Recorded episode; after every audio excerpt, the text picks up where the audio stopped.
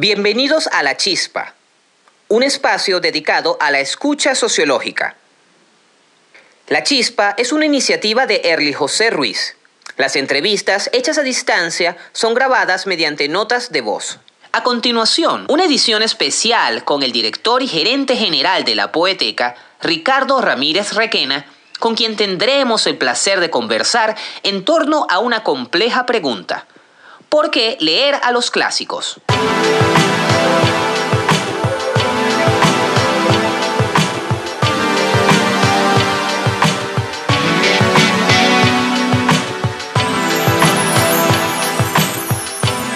La chispa.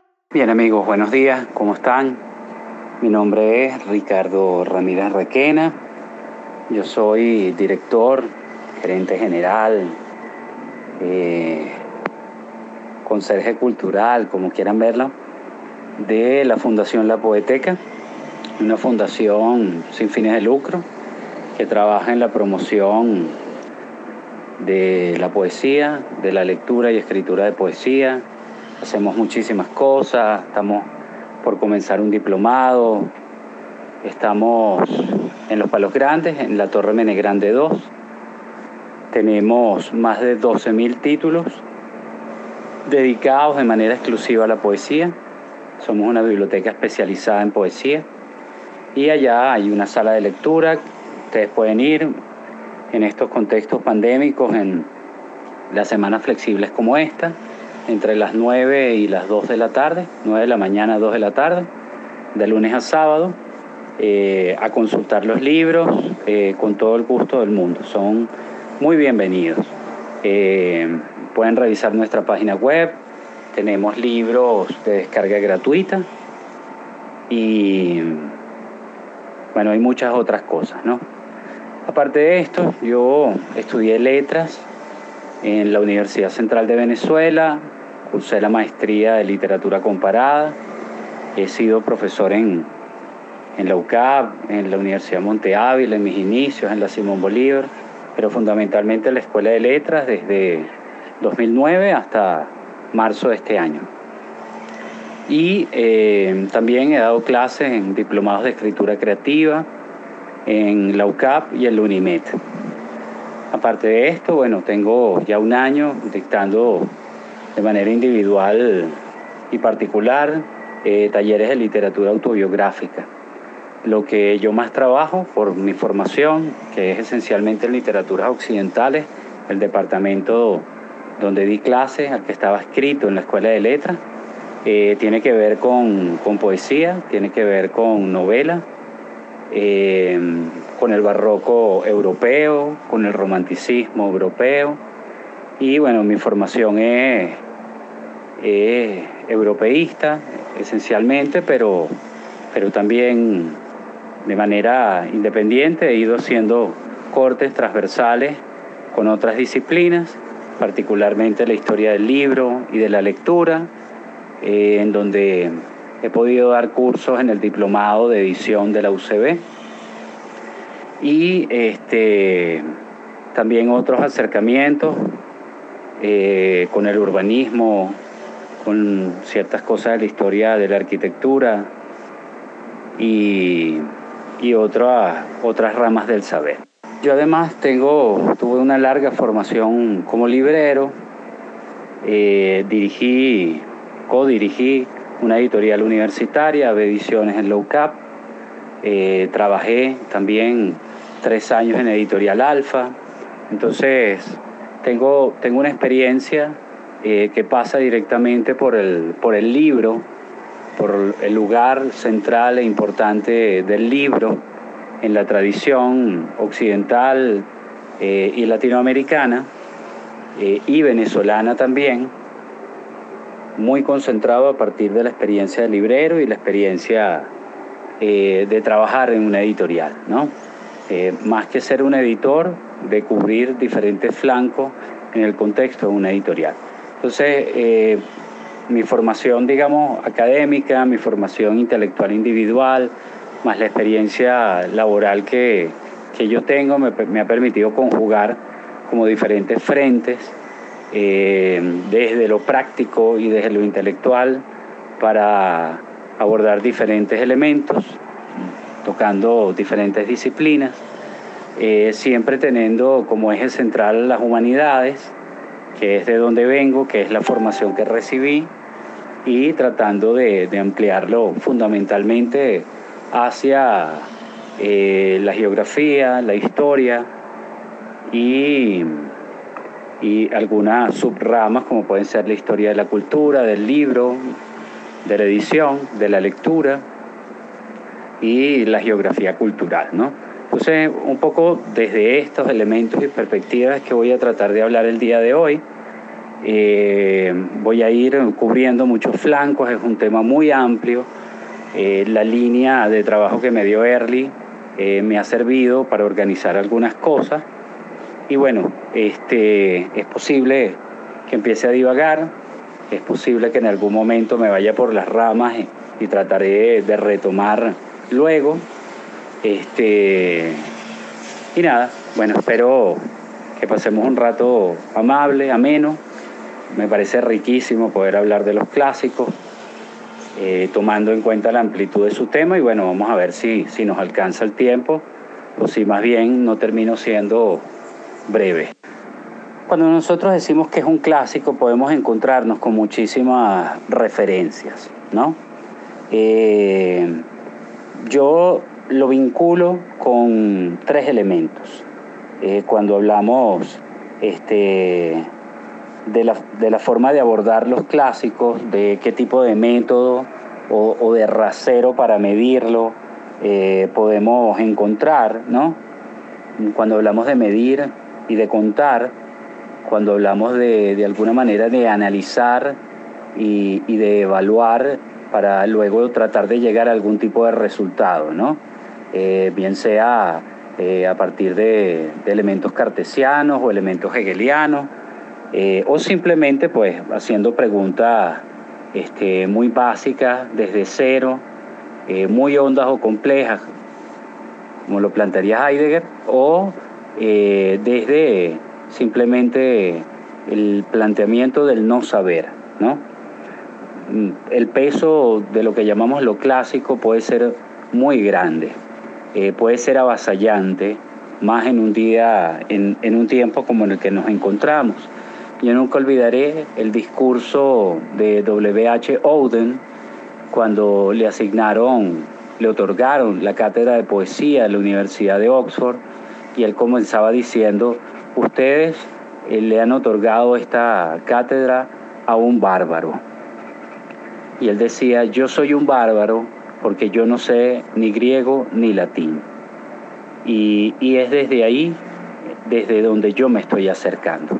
Entonces ya Oden estaba marcando eh, un elemento y una cota muy importante. Su, su medida de acercamiento al clásico es desde lo moderno, desde la modernidad, y desde esos elementos y características que en él eh, comenzaron siendo el marxismo, luego el psicoanálisis, para al final terminar abrazando eh, una medida de cristianismo reformado, cercano al anglicismo, este, tiene que ver cómo, con cómo puedo yo mirar el pasado, ¿no?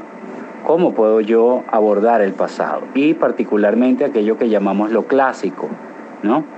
que eh, tiene como diferentes frentes. Hablar de lo clásico es hablar de una suerte de palimpsesto.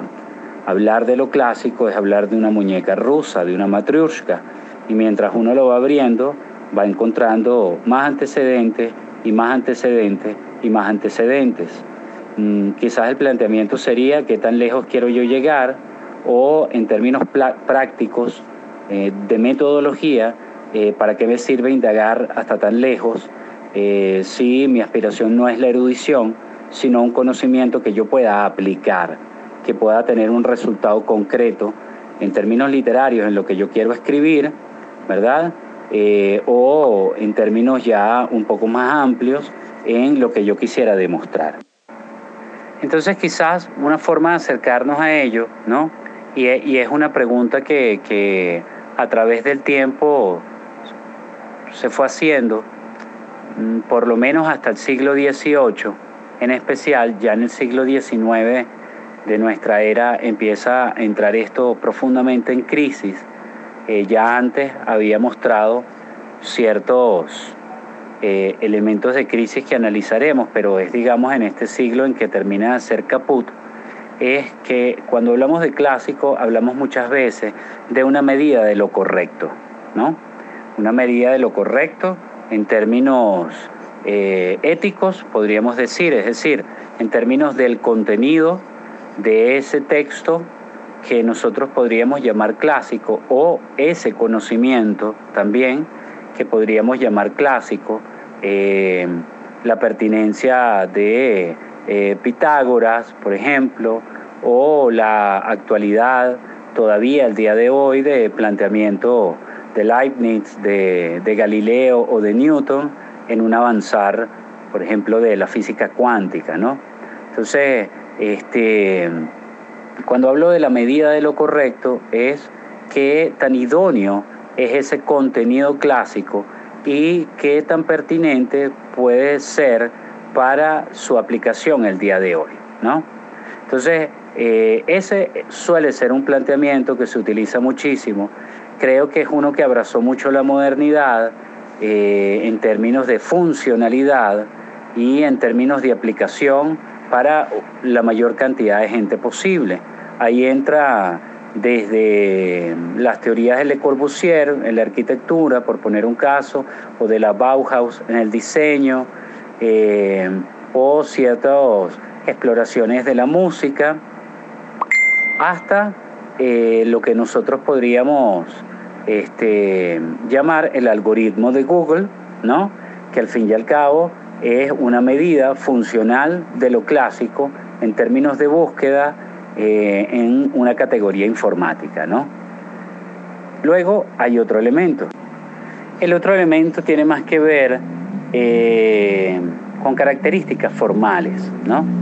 que en mi campo, que es particularmente la literatura, eh, tiene que ver con, con forma, tiene que ver con la pertinencia, por ejemplo, en el lenguaje de lo poético, de el uso del hexámetro o del pentámetro yámbico o de un soneto alejandrino o simplemente de un soneto eh, o de una oda, de una égloga, ¿verdad?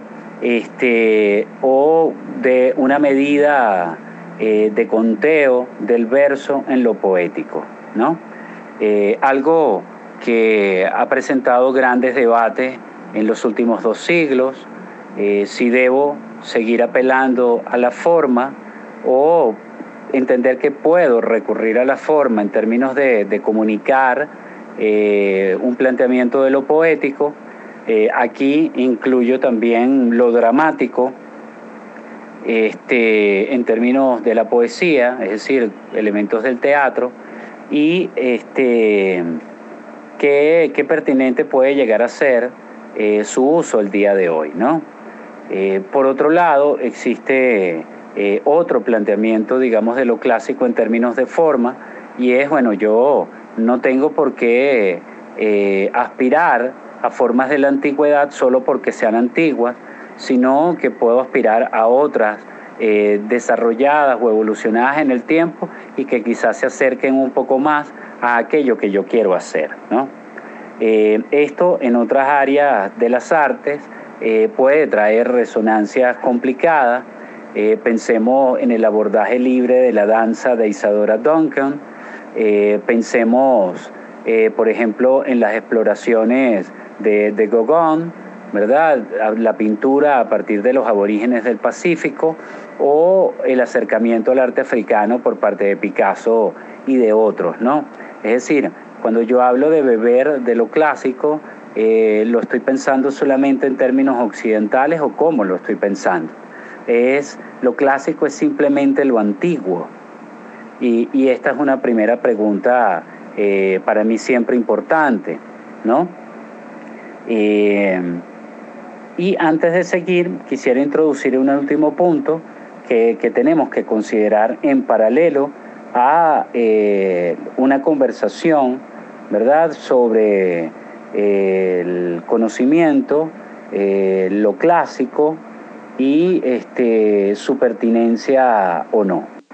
Y eh, pasa por algo que yo siento que está muy bien explorado de una manera didáctica y pedagógica en El infinito en un junco de Irene Vallejo y tiene que ver con eh, la pregunta del soporte.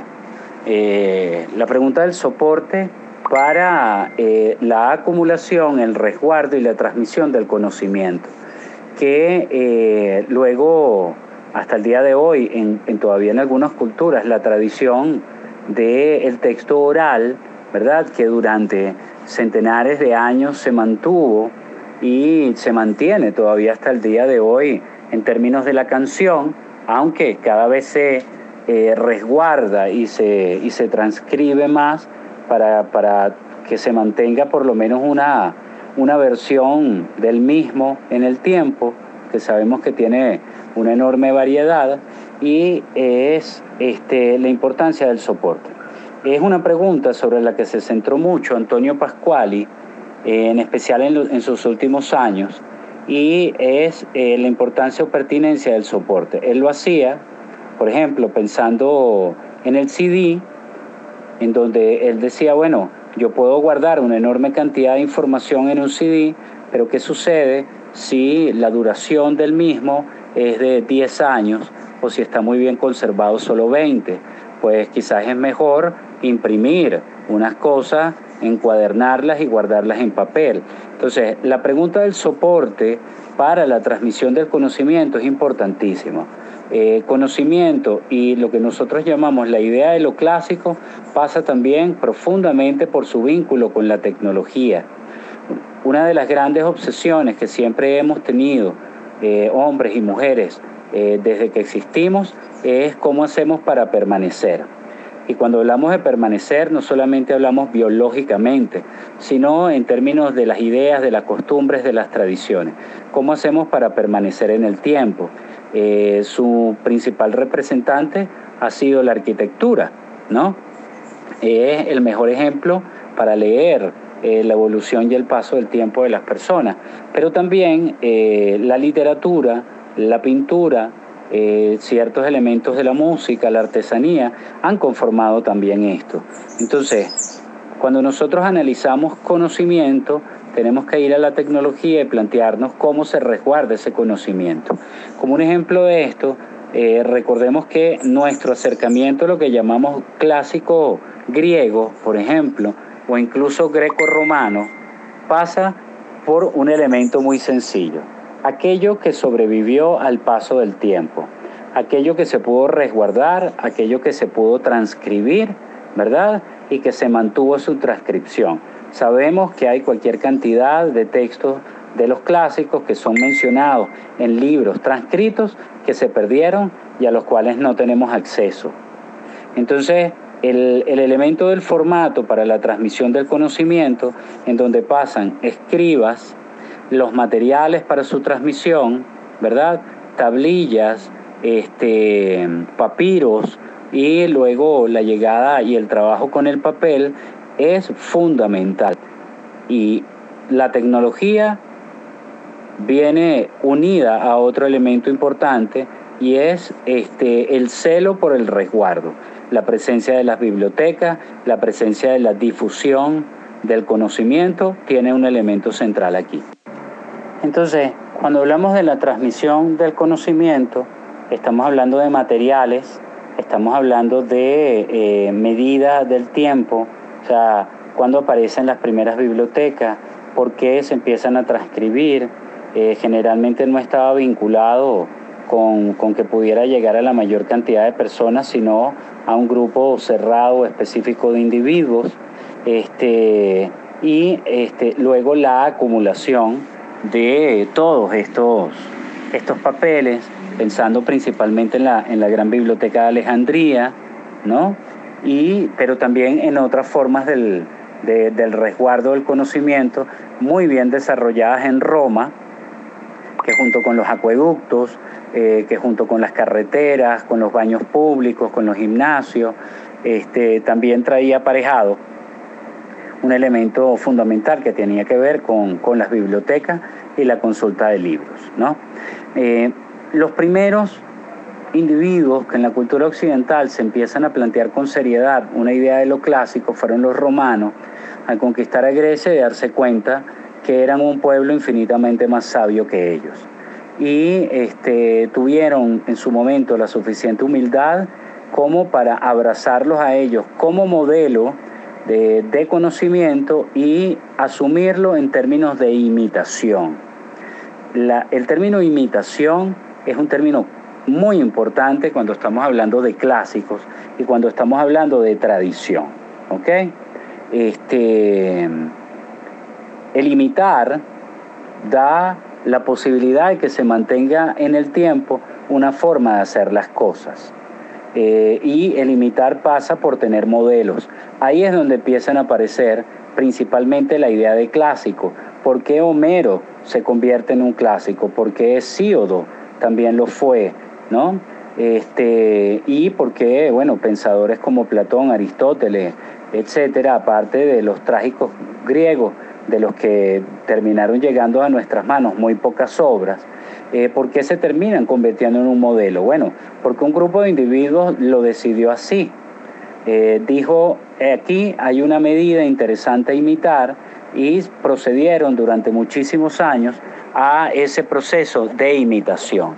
Entonces, es pensar en términos tecnológicos en el resguardo, es decir, el soporte de ese conocimiento y una medida que se mantiene firme en el tiempo en términos de imitación, de cercanía a esas formas de escribir o de plantear temáticamente las cosas y es lo que permite que lo que nosotros llamamos la antigüedad greco-romana eh, se pueda entender en mucho este, como un bloque importantísimo eh, estudiado, les recomiendo particularmente los trabajos de Curtius, ¿no? en términos literarios, y que luego pudieran tener este, alguna continuidad a partir de la llegada de la cristiandad.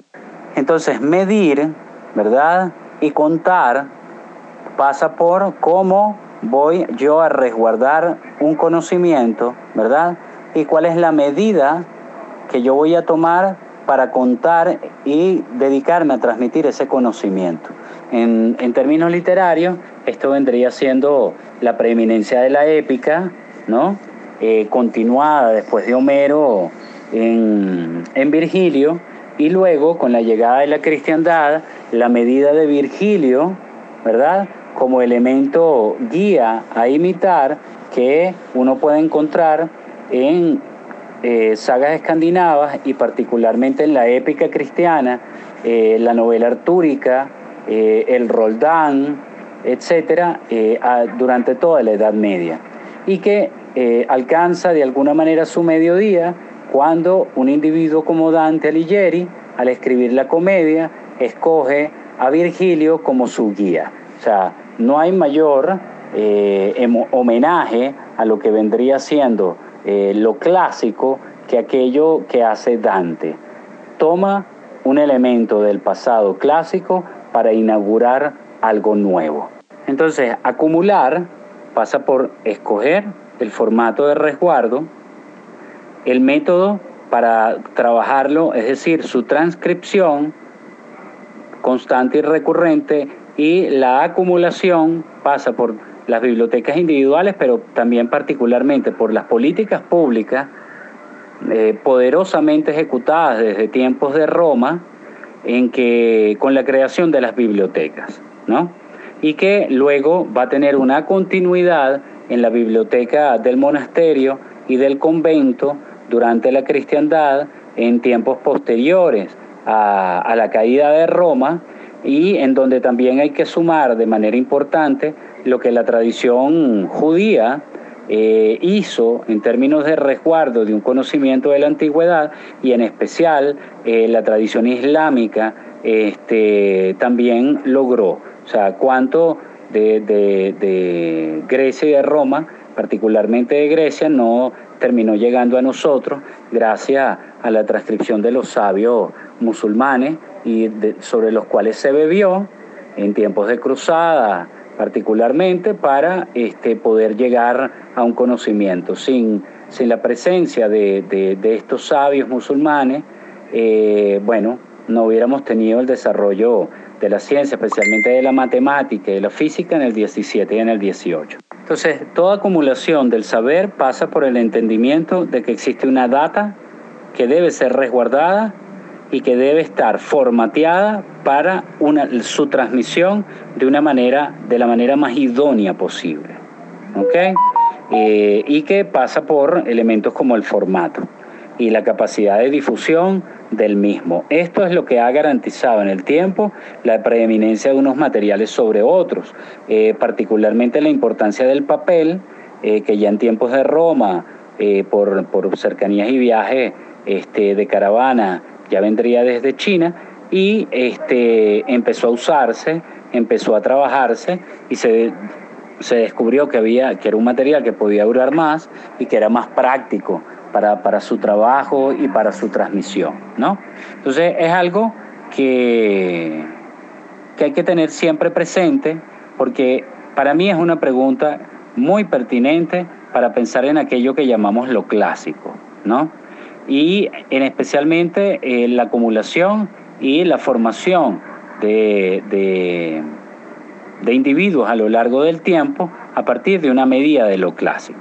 Pero bueno, todavía tenemos muchas cosas que hacernos y que preguntarnos con respecto a lo clásico y este, vamos a ir hacia allá. Luego eh, entra, digamos, ya un elemento importante eh, para pensar lo clásico y es ya traerlo un poco a nuestro tiempo cuando nosotros pensamos en progreso y en tradición, ¿no?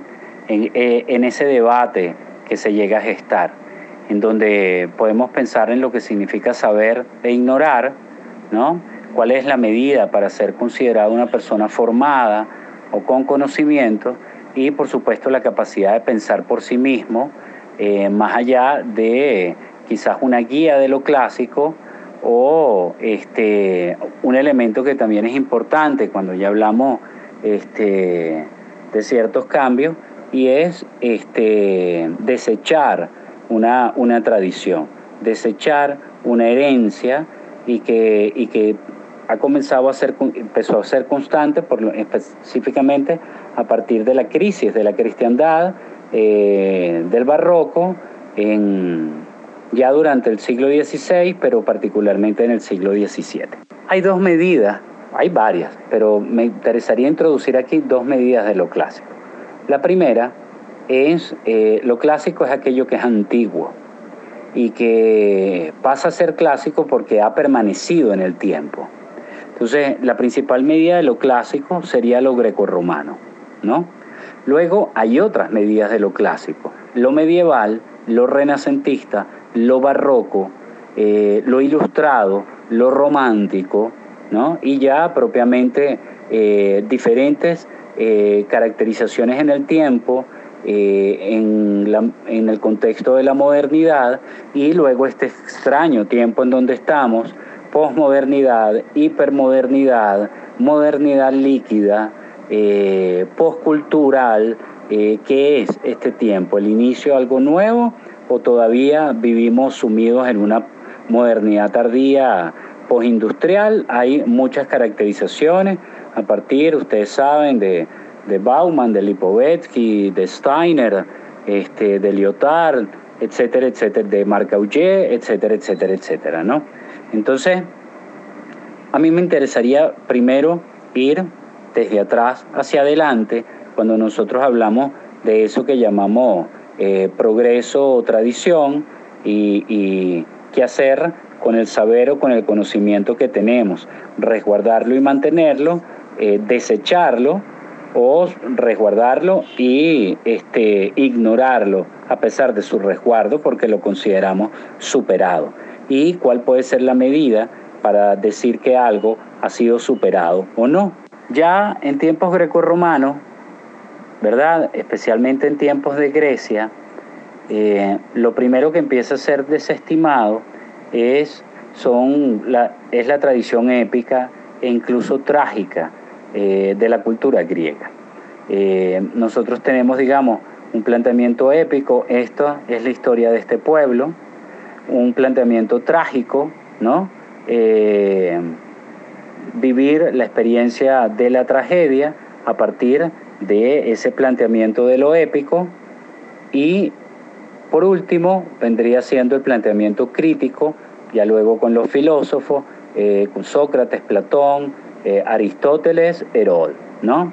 Eh, por no hablar, pues ya en, especial de, los presocráticos y después de el combo de estos tres amigos. Entonces ellos empiezan a cuestionar de manera crítica la idea del saber transmitido a partir de la literatura oral, de las historias orales, centradas en Homero, pero también en Hesíodo, o incluso en su relectura trágica a partir de Sófocles, de Eurípide y de Esquilo en especial. Eh, ahí hay un primer cuestionamiento y ese cuestionamiento pasa por la pregunta de pensar por sí mismo y cuál es la pertinencia de ese saber en nuestro tiempo. ¿no? Algo que lo podemos llevar a un plano eh, latinoamericano, lo podemos llevar a un plano venezolano eh, eh, y en el contexto del mundo, hoy en día, cuando uno habla de tradición, ¿no? Bueno, es que esto siempre ha sido así, esto siempre se hace así, la tradición es la costumbre, es el hábito, y cuando a partir del pensamiento crítico puede ocurrir un cuestionamiento de eso que llamamos tradicional, ¿no? Y en donde hay un rompimiento o quiebre. No es algo exclusivo de la modernidad.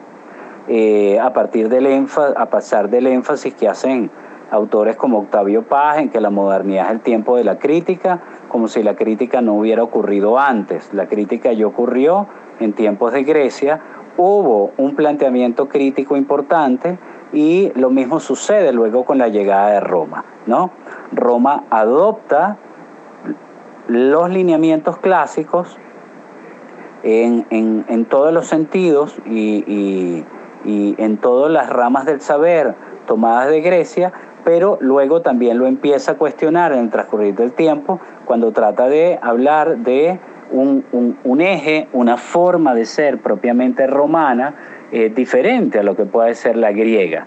Eh, es lo que hace Cicerón, es lo que hace Séneca cuando empiezan a cuestionar esta huella griega y dicen, bueno, el, autor latino, el autor romano, este, también puede plantear una literatura, un estilo, y es a partir de ahí en que empiezan a aparecer un poco los grandes este, romanos, entre, en términos literarios, como pueden ser Horacio, pero, pero particularmente para mí Ovidio, y este, el más grande, eh, identificado a través del tiempo por su acercamiento este, a la égloga y a la épica, que vendría siendo Virgilio. Entonces, eh, Roma empieza, una parte de Roma, empieza a cuestionar esta herencia de lo griego. Y es algo que ha terminado siendo una constante a través del tiempo. Eh, con la llegada de la cristiandad y el planteamiento en especial de, de la teología, de los diferentes concilios, eh, hay un replanteamiento de la herencia cuando se empieza a trabajar con esa pregunta de lo clásico de la que hablamos más arriba, esa medida de lo correcto, ¿no? De aquello a lo que puedo aspirar, que es aquello que, sobre lo que yo quiero hacer síntesis, o que es aquello que yo quiero asumir por completo, o que es aquello con lo que quiero romper. Es un poco lo que hace San Agustín con la patrística, ¿verdad? Y luego lo que viene siendo eh, la escolástica, lo que trabaja Santo Tomás de Aquino con la escolástica, ¿no? Un replanteamiento del saber greco-romano, eh, su reinterpretación, yo siento que el cristianismo tiene, tiene una capacidad mutable, eh, sumamente rica, donde bebió de muchísimas tradiciones hasta crear de alguna manera una, una propuesta, a pesar de, de dogmática, con una flexibilidad interesante, especialmente en su rama ortodoxa y, su rama católica, aunque la tradición protestante eh, tiene eh, en, en, esta variedad de, de, archipiélago que puede tener este, cosas interesantes en su reinterpretación, ¿no? Entonces, este, beben de ello. y son de alguna manera una continuidad, al fin y al cabo la cristiandad se concentra en Roma, ¿no? Eh, parte de Roma eh, se plantea la construcción de un sacro imperio romano germánico, eh, una imposición de elementos occidentales por encima de orientales, es decir, el cristianismo viene de Asia Menor, pero se cimienta en Occidente a partir de la interpretación filosófica que hace de una tradición judía eh, cristiana. Entonces, hay una constante que se empieza a dar eh, a partir de estos momentos y que algunos teóricos han llamado la teoría del péndulo, ¿no? Ese que va en términos de época hacia lo que podríamos llamar progreso o hacia lo que podríamos llamar tradición, eh, hacia lo que podríamos llamar lo clásico y, eh, y su antítesis hacia una, un elemento con primacía de lo racional y otro quizás un poco más desde lo irracional, ¿no? Eh, esta teoría del péndulo entonces te presenta Grecia-Roma, luego la Edad Media como algo irracional, luego el Renacimiento eh, como un una preeminencia nuevamente de la medida, de lo matemático, de lo geométrico, luego el barroco nuevamente las profundidades de lo irracional y de las emociones, eh, luego volvemos al tiempo clásico con la ilustración, luego volvemos al romanticismo con elementos de lo racional y la modernidad sería pues todo un pastiche, ¿no? esto son cosas que plantean algunos teóricos. Hay otros que en el campo específico, por lo menos de la literatura, eh, se llama, especialmente desde la tradición francesa, la querella de los antiguos y de los modernos, ¿no? que a mí se me hace muy rica, me interesa mucho, eh, en especial desde la perspectiva en que la aborda Marc Fumaroli, el el miembro de la Academia Francesa, gran ensayista, murió recientemente, el año pasado, si mal no me equivoco. Eh, Fumaroli presenta este, en un análisis de esta querella de, de, los antiguos y los modernos, los antiguos identificados con la figura de las abejas, ¿verdad? Los modernos identificados con las figuras de las arañas, ¿no? Las abejas, en términos tradicionales, tienen una reina, todos tienen unas funciones, eh, está todo más organizado, las arañas que extraen, ¿verdad?, de sus mismas entrañas, ¿verdad?, para construir la telaraña que quieren este, plantear. Entonces aquí hay eh, muchísimos debates, eh, muchísimos elementos para mí muy ricos cuando se plantea esto. Es decir, debo seguir bebiendo y es el gran planteamiento que se hace durante el siglo XVII en particular, luego de pasar por el siglo XVI, y es, este, tengo que, tengo que seguir bebiendo de lo greco-romano para poder aspirar a escribir algo de valía o a desarrollar un planteamiento de saber de valía o la evolución del tiempo a partir en especial de una categoría nueva que se introduce que adversa el paganismo y es el cristianismo, ¿verdad? la, idea este, de un solo Dios con sus características teológicas, ¿no?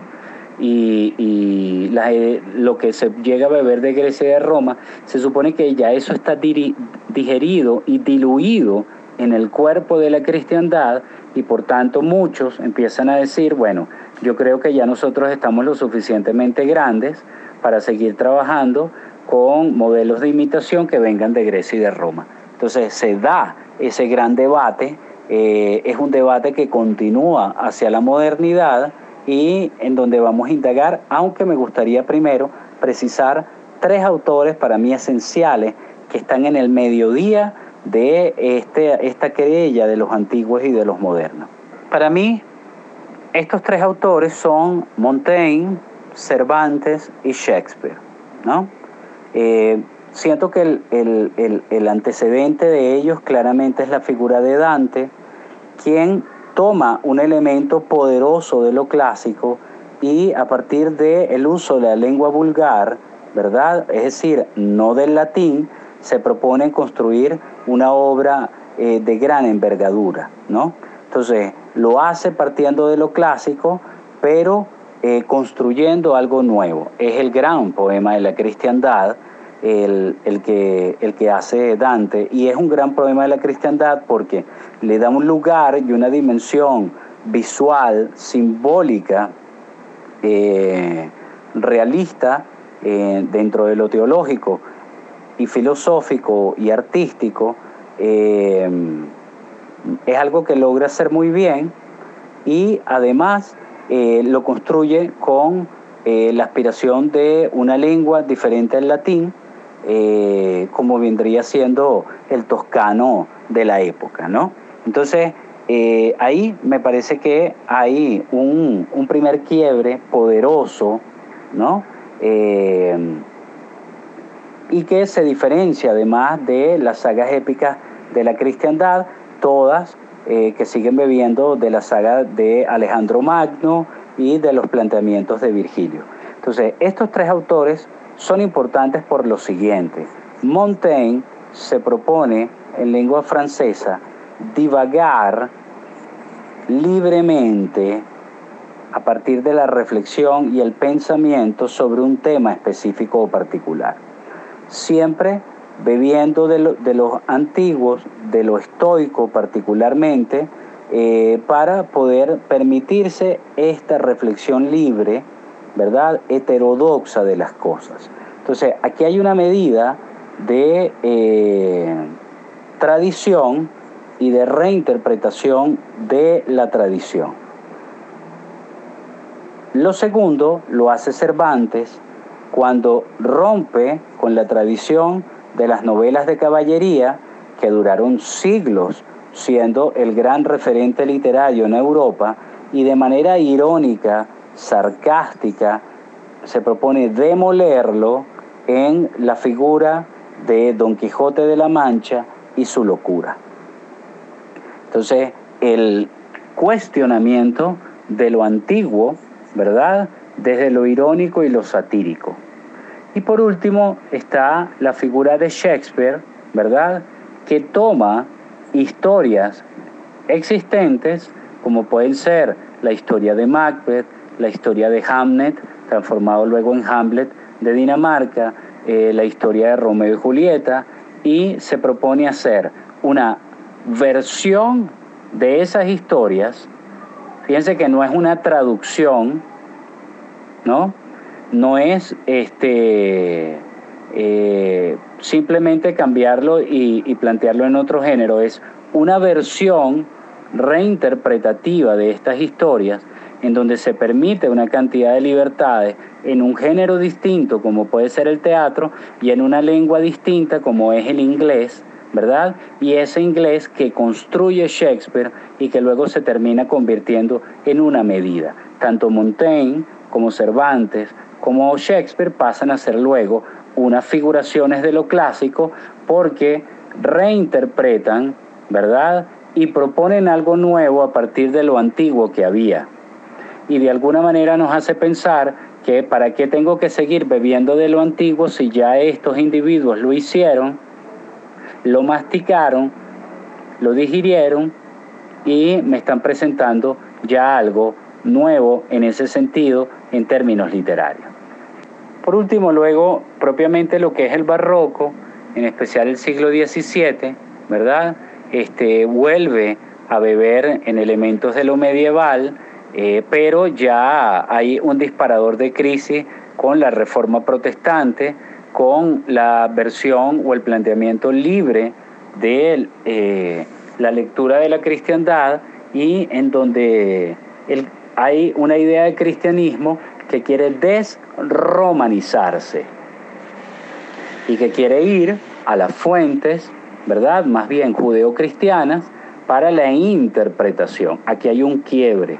Aquí es cuando el cristianismo quiere dejar de ser abeja, ¿verdad? Antiguo, a pasar a ser araña, moderno, ¿no? Entonces ahí esto introduce elementos importantes, además del avance de la ciencia, ¿verdad?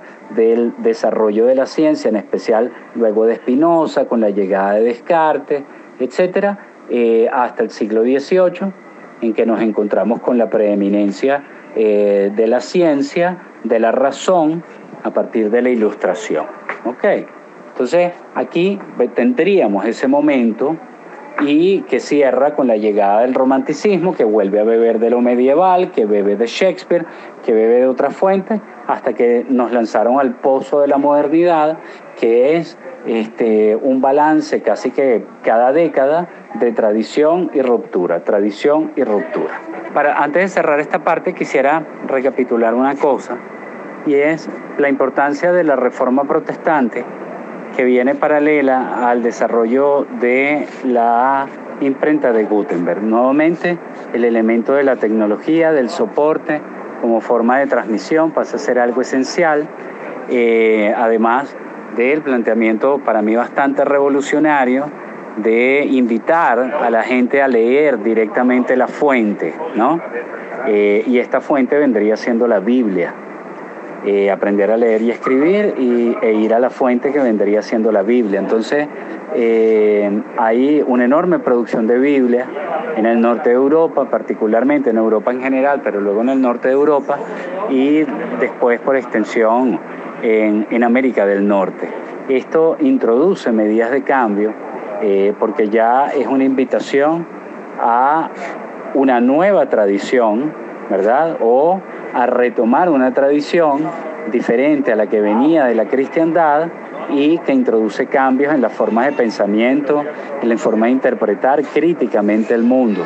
Sin esta reforma protestante, pues no tenemos a Kant, sin esta reforma protestante, este, no tendríamos, por supuesto, a Schopenhauer o Hegel o, o Nietzsche y otros planteamientos ya luego eh, insertos en la modernidad.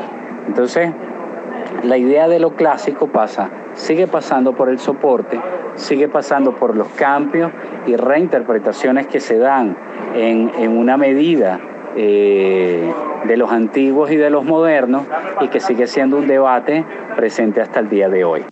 Yo quisiera extenderme un poquito más antes de llegar propiamente al cierre, a la siguiente media hora, y es este la importancia de, con la llegada de la modernidad, ya de una tradición crítica y de lo que Paz, Octavio Paz llama la tradición de la ruptura, ¿no? Este, eh, la tradición de la ruptura es el pensamiento eh, crítico desde la ironía, eh, de manera constante del el saber, el cuestionamiento de todo y la construcción de diferentes sistemas filosóficos de lectura o reinterpretación del mundo en donde en principio la medida de lo científico eh, pasa a ser en mucho una base eh, durante el siglo XIX con el positivismo y que luego va a ir avanzando eh, por lo menos hasta la Primera Guerra Mundial, en que ya comienza otro proceso de reinterpretación de eso. recordemos, y esto para mí es importante siempre precisar, que no toda medida de tradición o de relectura de la tradición tiene por qué ser efectiva y no toda medida o relectura de lo moderno tiene por qué ser efectivo. O sea, el demoler un mundo para construir otro que, estuvo muy presente en el fascismo, en el nazismo y en el comunismo, pasa por una reinterpretación de teorías eh, clásicas y un planteamiento de transformación del mundo desde ahí. ¿no? Este, estas teorías tienen que ser también pensadas y reinterpretadas y ahí entra también el pensamiento de la literatura o el cuestionamiento de lo literario. Fíjense, cuando hablamos de por qué leer los clásicos siempre surgen planteamientos como clásicos de ayer y de hoy, temporalidad real de estos clásicos y la importancia ya final de forma y contenido. Vamos hacia allá. La modernidad trae varias cosas. Dos revoluciones industriales, el auge de los nacionalismos, dos guerras mundiales, el cine, la fotografía,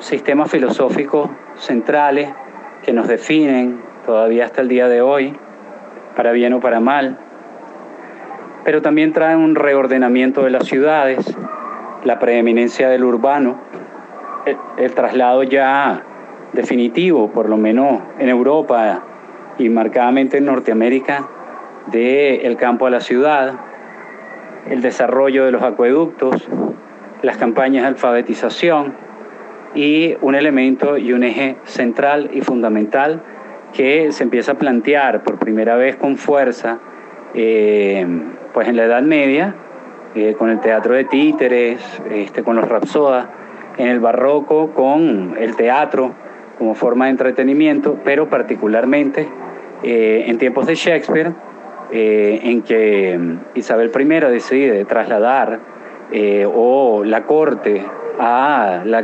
capital, a Londres, y esto significa la llegada de muchísimas personas a esta ciudad, que es un puerto, en tiempos de expansión, ¿verdad? Eh, y de recorrido de los mares, ¿no? El, el, gran planteamiento que se hizo y que se hacen las autoridades todavía hasta el día de hoy es qué tipo de entretenimiento le puedo brindar a todo este grupo poblacional que, bueno, trabaja desde el alba hasta que cae el sol y, bueno, luego no tiene radio, no tiene internet, no tiene televisión y eh, necesita algún tipo de entretenimiento que sea diferente, por supuesto, al de la prostitución y las enfermedades que acarrea. Entonces, este, esto se traslada ya de manera masiva a toda Europa con la revolución industrial y en donde se empieza a plantear, bueno, qué tipo de entretenimiento se va a brindar. Ya esto había pensado tener un auge en el siglo XVIII con el crecimiento de la prensa, eh, particularmente de las crónicas, de la literatura epistolar, tanto en Francia, Alemania como en el Reino Unido, en Inglaterra.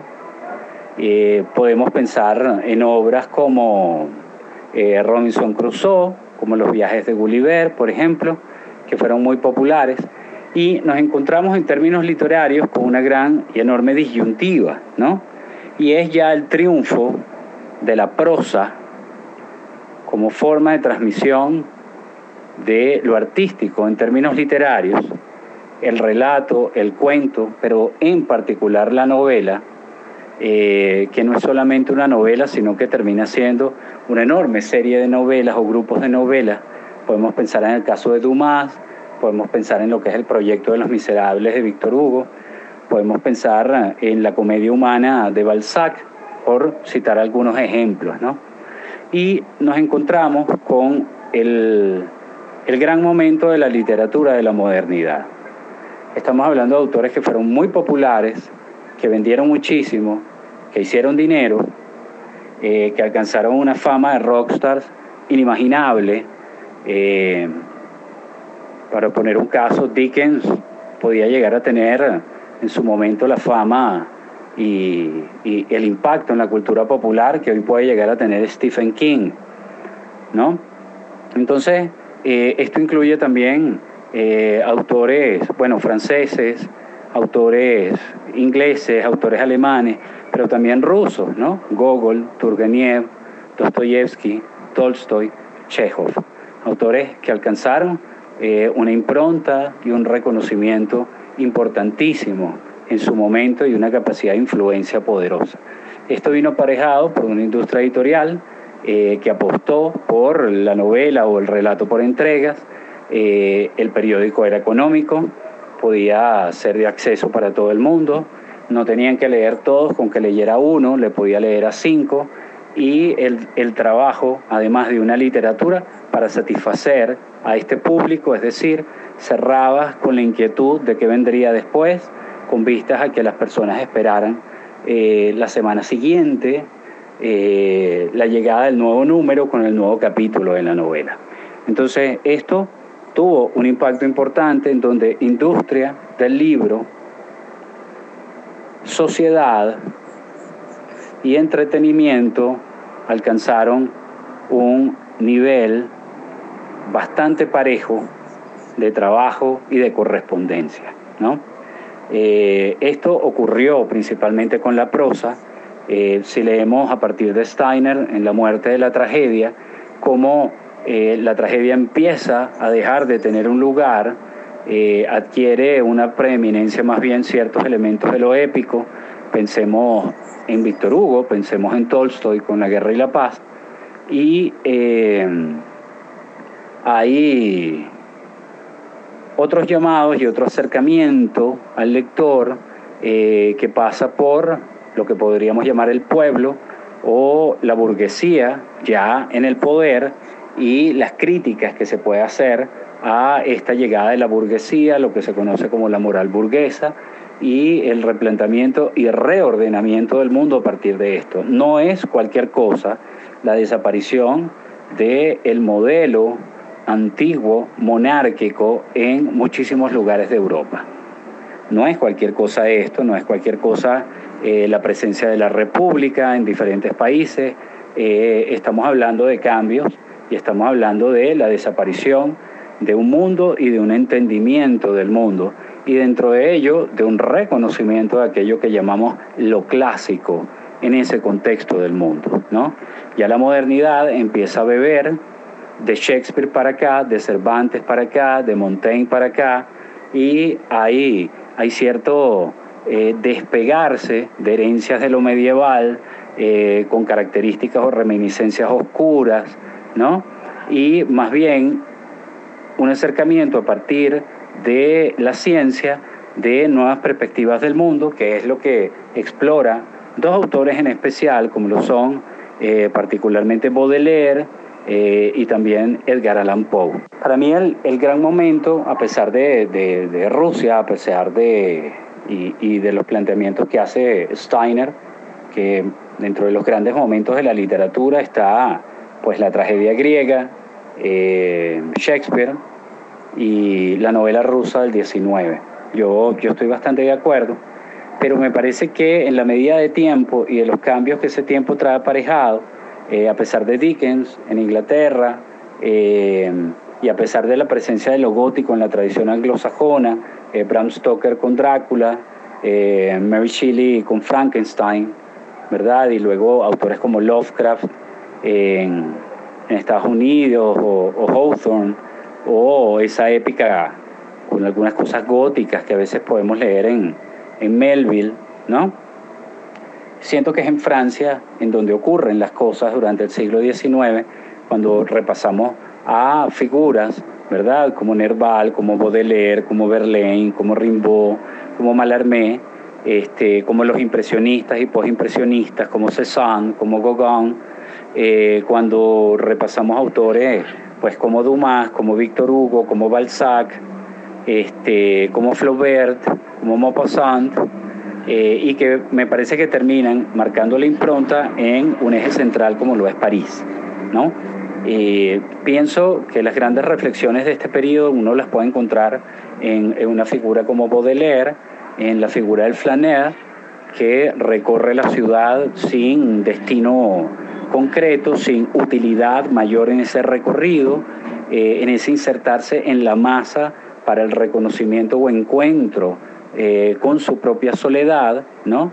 y en, las aspiraciones que se plantea en términos artísticos, desde la poesía, darle voz a los sin voz, la prostitución, eh, lo oscuro, eh, lo diabólico, la enfermedad, eh, esos lados oscuros que trae la modernidad, que traen las revoluciones industriales, lo que queda por fuera en el avance de la ciencia, lo desestimado, ¿no? Eso lo logra rastrear muy bien la literatura y en donde hay además una conciencia crítica, y esto es central, esto es fundamental, una conciencia crítica de pensar en una idea de posteridad desde la modernidad, ¿no? En una relectura de lo que puede existir, ¿verdad? Y este, aspirar a convertirse en un referente. Entonces, aquí surgen, por supuesto, preguntas cuando hablamos de clásicos de ayer y de hoy, ¿no? Y hablamos de elementos de temporalidad, eh, hay dos elementos que uno se plantea. ¿Tengo realmente, tiene realmente sentido beber de los clásicos greco-romanos? O sea, yo leo a Virgilio por qué, ¿qué tiene que decirme eso a mí? Yo leo a Homero por qué, ¿qué tiene que decirme eso a mí? ¿No? Esto yo lo pienso eh, en especial cuando uno ve autores como Osip Mandelstam, gran poeta ruso, eh, que termina tomando como modelos de su escritura a Ovidio y a Dante, y no a sus contemporáneos. O cuando leo este, a un autor como el albanés Ismail Kadaré, candidato varias veces al Nobel, con un libro extraordinario llamado Esquilo, en donde indaga en la, en la, tradición balcánica eh, del rito funerario y en la importancia que introduce Esquilo en estos elementos. Entonces, cuando yo aspiro o a lo clásico, ¿por qué lo hago? Porque es nice, porque este, es eh, lo que se considera idóneo, porque simplemente representa una tradición y hay que beber de la tradición y hay que saber que vino desde el pasado. Eh, esto es un dilema y una de las personas que logra trabajarlo muy bien es Rafael Cadenas, ¿verdad? En realidad y literatura, pero en especial en, en torno al lenguaje, un libro de ensayos del año 85 con el que fue premiado y que ha tenido múltiples reediciones en, Fundación Polar, eh, lo tuvo con Monte Ávila, lo ha tenido eh, con varias editoriales y una vez llegué a contar eh, más de 20 reediciones de un libro que cuestiona el planteamiento del el estudio de la literatura en el bachillerato venezolano y en donde simplemente dice algo con lo que yo quisiera hacer énfasis ya en esta parte. La lectura de los clásicos viene luego de que conoces la literatura de tu tiempo, para que te logres empapar del gusto de la literatura y puedas avanzar hacia eh, elementos que por hechos temporales, ¿verdad? Es otra sensibilidad, es otro tiempo del idioma, nos va a presentar dificultades. Y esto incluye, este, por supuesto, Grecia, Roma, Dante, eh, algunas cosas para mí de Shakespeare, pero también Don Quijote de la Mancha, que en principio es una novela divertidísima, pero es una novela que puede resultarle pesada a ciertos lectores contemporáneos que no tengan el entrenamiento de una literatura, ¿verdad?, más cercana a su tiempo. Y en donde entra, por supuesto, también el dilema de forma y contenido. Es decir, eh, cuando yo leo los clásicos, los leo ¿por qué? ¿Por la forma o por el contenido? Eh, cada vez más, es más común que sea por el contenido y menos por la forma. Eh, nosotros somos ya hijos de la prosa, esto ha tocado, imbuido incluso el verso, la poesía. Eh, hay tradiciones diferentes como la rusa, por ejemplo, eh, y ciertas tradiciones eslavas que siguen cultivando fuertemente el metro, particularmente la rima, y este, como una forma de disonancia con respecto a lo que es imperante en su tiempo, en Occidente también existe, ¿no? Eh, pero la mayoría de los escritores, los autores, estoy hablando de literatura, ojo, cuando ven y beben en la antigüedad clásica, lo hacen más que pensando en una forma, lo hacen pensando en un contenido. O sea, ese contenido que nos trae Homero, ¿sí? Hacia los últimos cantos de la Ilíada, ese momento en que él nos cuenta cómo Héctor va en camino donde está Aquiles y se pone de rodillas y le ruega que le entregue, eh, perdón, Príamo va hasta donde está Aquiles para, y le ruega que le entregue el cadáver de su hijo Héctor para hacerle el rito necesario. Y eh, Aquiles se conmueve. Eh, podemos pensar en Eneas, en su descenso a los infiernos, cuando ve a aquellos seres queridos allá, pero también en especial a Dido, ¿verdad? Llena de rencor, eh, procurando no verlo, ya que ella se suicidó por él. lo podemos encontrar en ciertas escenas llenas de piedad que nos presenta Dante, en el infierno o ya en el paraíso cuando se encuentra con Beatriz. Y también en este, diferentes escenas o planteamientos que podemos encontrar en el Quijote o en otras obras. Eh, lo que queda de los clásicos es la historia, es el relato. Y en la metamorfosis que esa historia y ese relato va tomando a través del tiempo, aquí reivindico la huella de lo clásico, ¿no? En esa capacidad de transformación que tiene. Para mí, un clásico es una obra que logra metamorfosearse y transformarse como relato en el transcurrir del tiempo. Y esa es la garantía de su permanencia. Si no tiene la posibilidad de metamorfosearse o de cambiar, queda como un dato de consulta bibliográfica y como un antecedente muerto y no vivo. Eh, pienso que esa es la preeminencia de lo clásico.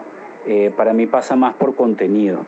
La forma, mm, para mí ya, este, eh, para mí los antecedentes de lo clásico en términos de forma vienen siendo Montaigne con el ensayo, Shakespeare con el teatro, Shakespeare luego por extensión con este, el guion radiofónico, Shakespeare como guionista de cine y el caso de Cervantes con la novela y las multiplicidades que puede presentar un relato, una intrahistoria, eh, etcétera, etcétera, que podemos encontrar en el Quijote.